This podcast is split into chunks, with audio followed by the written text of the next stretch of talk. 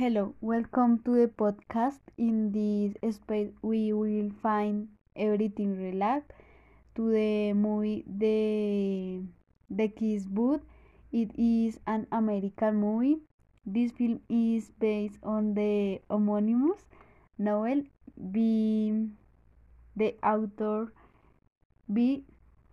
Bit Rickle, where it has um central point the relationship between two young people, Elle Evans and Noah Flynn. After the latter went to study at the university, long distance romance will not be easy.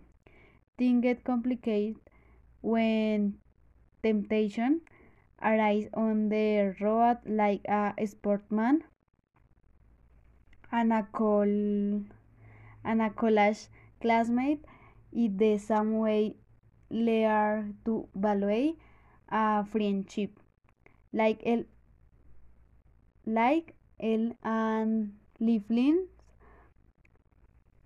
I think this movie is very good because in some way it shows as the true value of a good friendship and the teach- teaching that you come from one to and that is how these two young people fight for their love